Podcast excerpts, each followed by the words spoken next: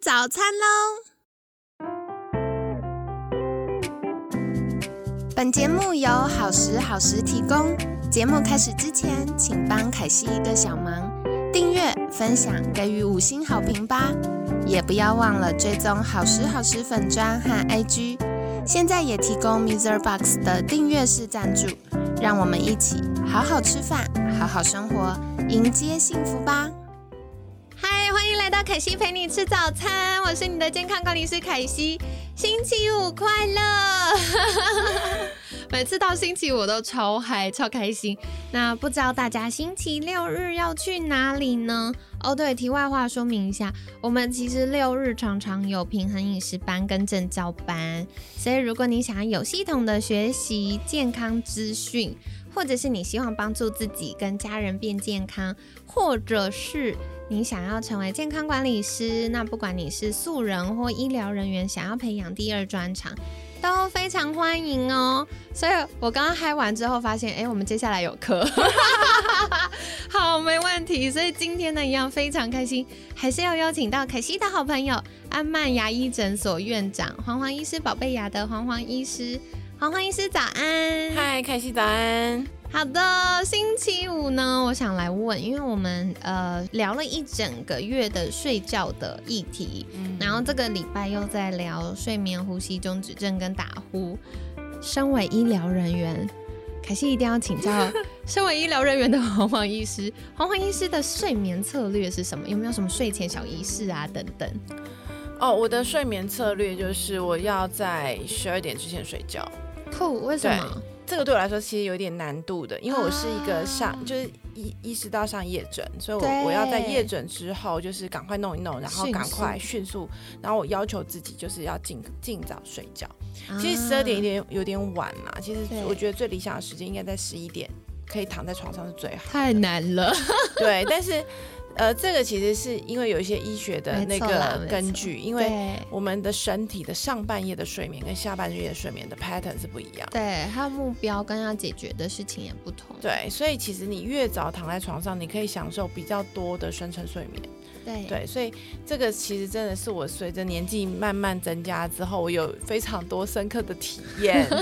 对，那。我后来发现，就是说，如果你可以早点躺在床上，早点开始睡觉的时候，你的身体的修复的状况会比较好。真的耶，我觉得这件事好奇妙，因为我同样是睡，呃，可能七个小时，然后我十点或十一点好了，十一点开始睡到隔天早上六点，跟我两点开始睡睡到八九点是不一样的。对对，好酷。对，那这个跟人的身体时生理时钟跟一些昼夜规律是有关系的，所以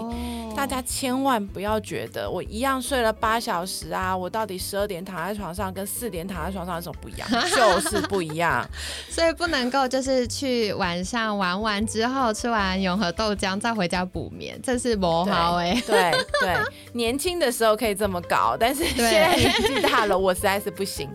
对对对，所以。我自己就是，我觉得我的主要的睡眠策略就是，我觉得就是定时躺在床上了，然后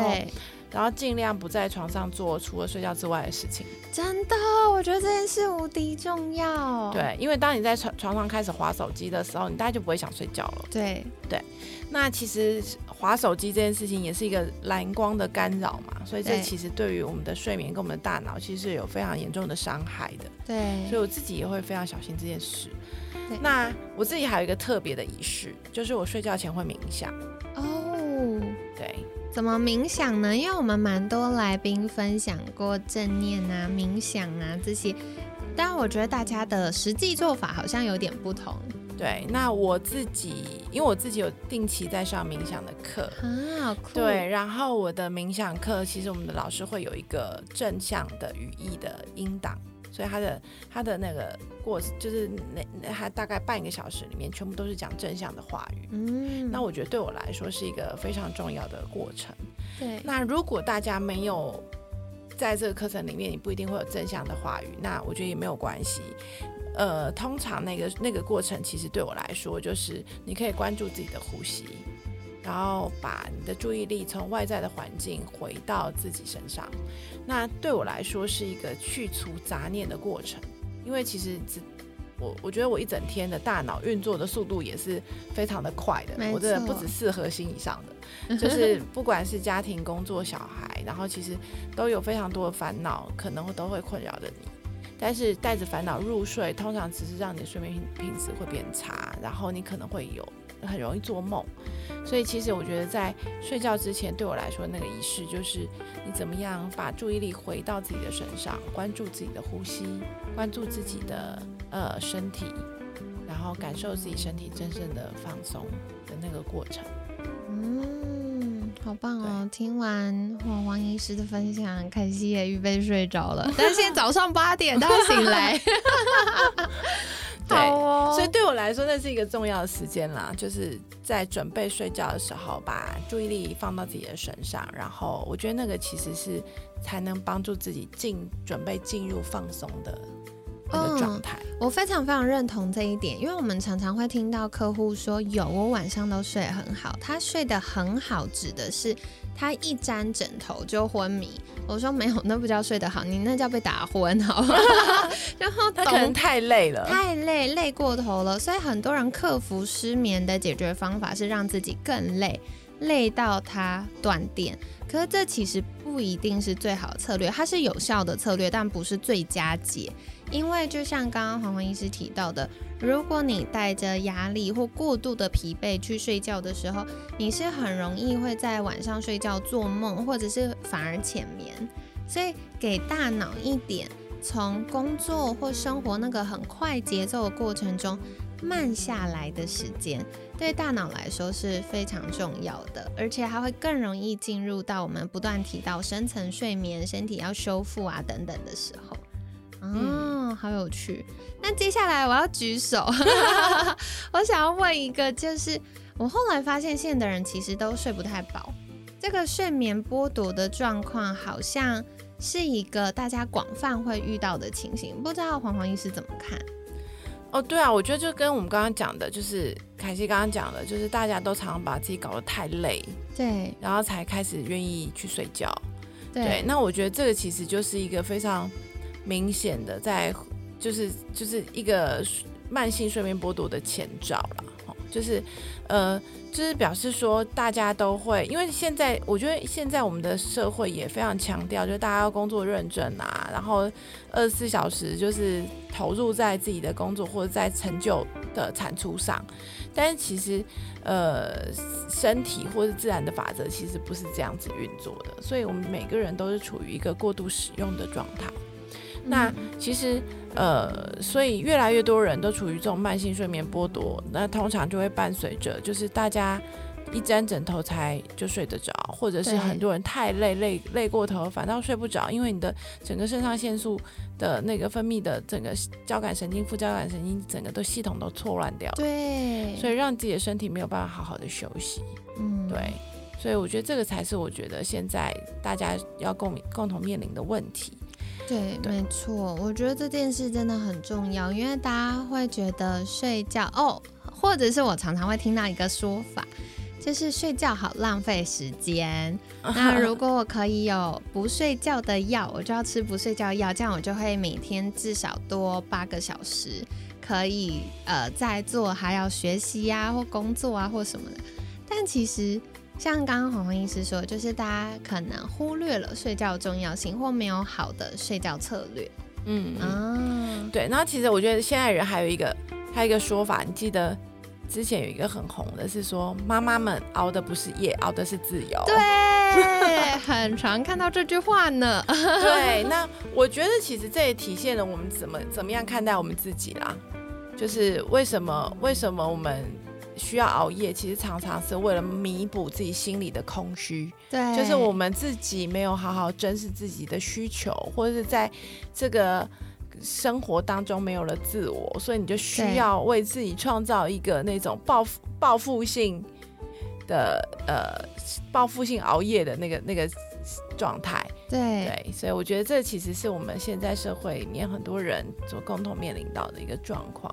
嗯，的确的确，所以这个呢，也是在重新，其实就会扣合到刚刚黄文医师分享到睡前冥想部分，就是把注意力回到自己身上。那不只是睡前冥想，我觉得在一整天当中，就是怎么样去区分那个界限，然后做到课题分离，让自己把自己的呃责任跟想要做的事情完成，然后也尊重别人的选择，然后也把别人该负的责任还给他。那这样子，我们就会有更多的时间精力可以关注到呃自己想要发展的方向。嗯，好棒哦！那接下来可西想要再问一个 比较无关的话题，但是我很好奇，就是睡觉磨牙。嗯，我后来发现很多人会睡觉磨牙。那嗯，以牙医的角度来看，为什么大家会睡觉磨牙呢？或者是牙医怎么？发现这个人他睡觉会磨牙，呃，基本上睡觉磨牙这件事情对于医师来说，现在就是还是一个谜啦。坦白说，因为其实成因非常多种，就是成因有可能说，哎，有有说法是你的大脑的放电，你可能压力过大，你的自律神经怎么了，然后让你产生这样的动作。然后也有一些比较器质性的说法，就是说，哎，你可能因为你的睡眠呼吸中止症，你的下巴太后缩，你需要启动你下巴的动作，去让你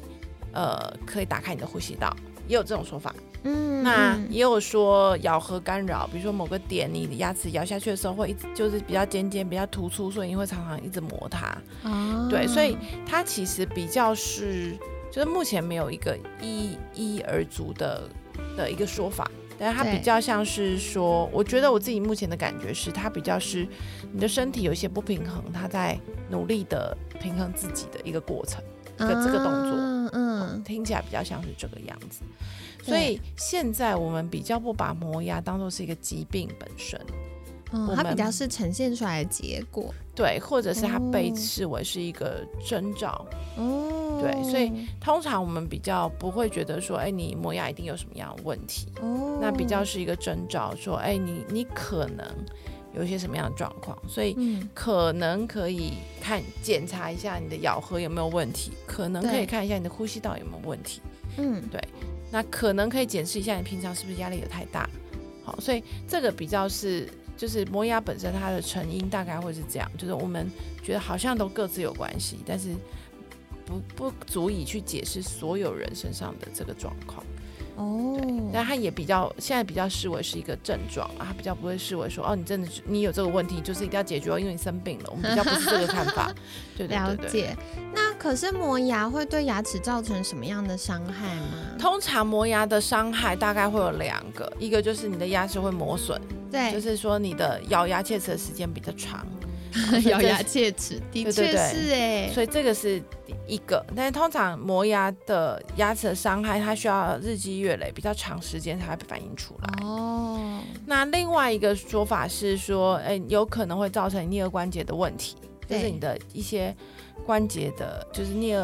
颌、颞颌、颞颌，就是我们太阳穴附近的这个开闭口，对，就是嘴巴打开的时候，你会摸到。你嘴巴张到最大的时候，脸颊旁边会摸到一个凹凹的骨头，然后你讲话的时候，它会打开关起来，打开关起来的那边。对对对对对对，所以大概是那个那个附近的关节附近的肌肉有可能会因为磨牙会有一些不舒服，会觉得紧紧的。但这件事情好像目前我们也觉得没有绝对的相关性，就是说不是因为你磨牙你就会颞颌关节有问题。但是的确，颞颞颌关节跟颞关节的问题跟磨牙的问题会出现在同一群人身上哦，这样子，对对对，所以目前的状况大概就会是这个样子。所以的确，大家发有这个状况的人确实还蛮多的，但是我觉得大家也不一定要造成，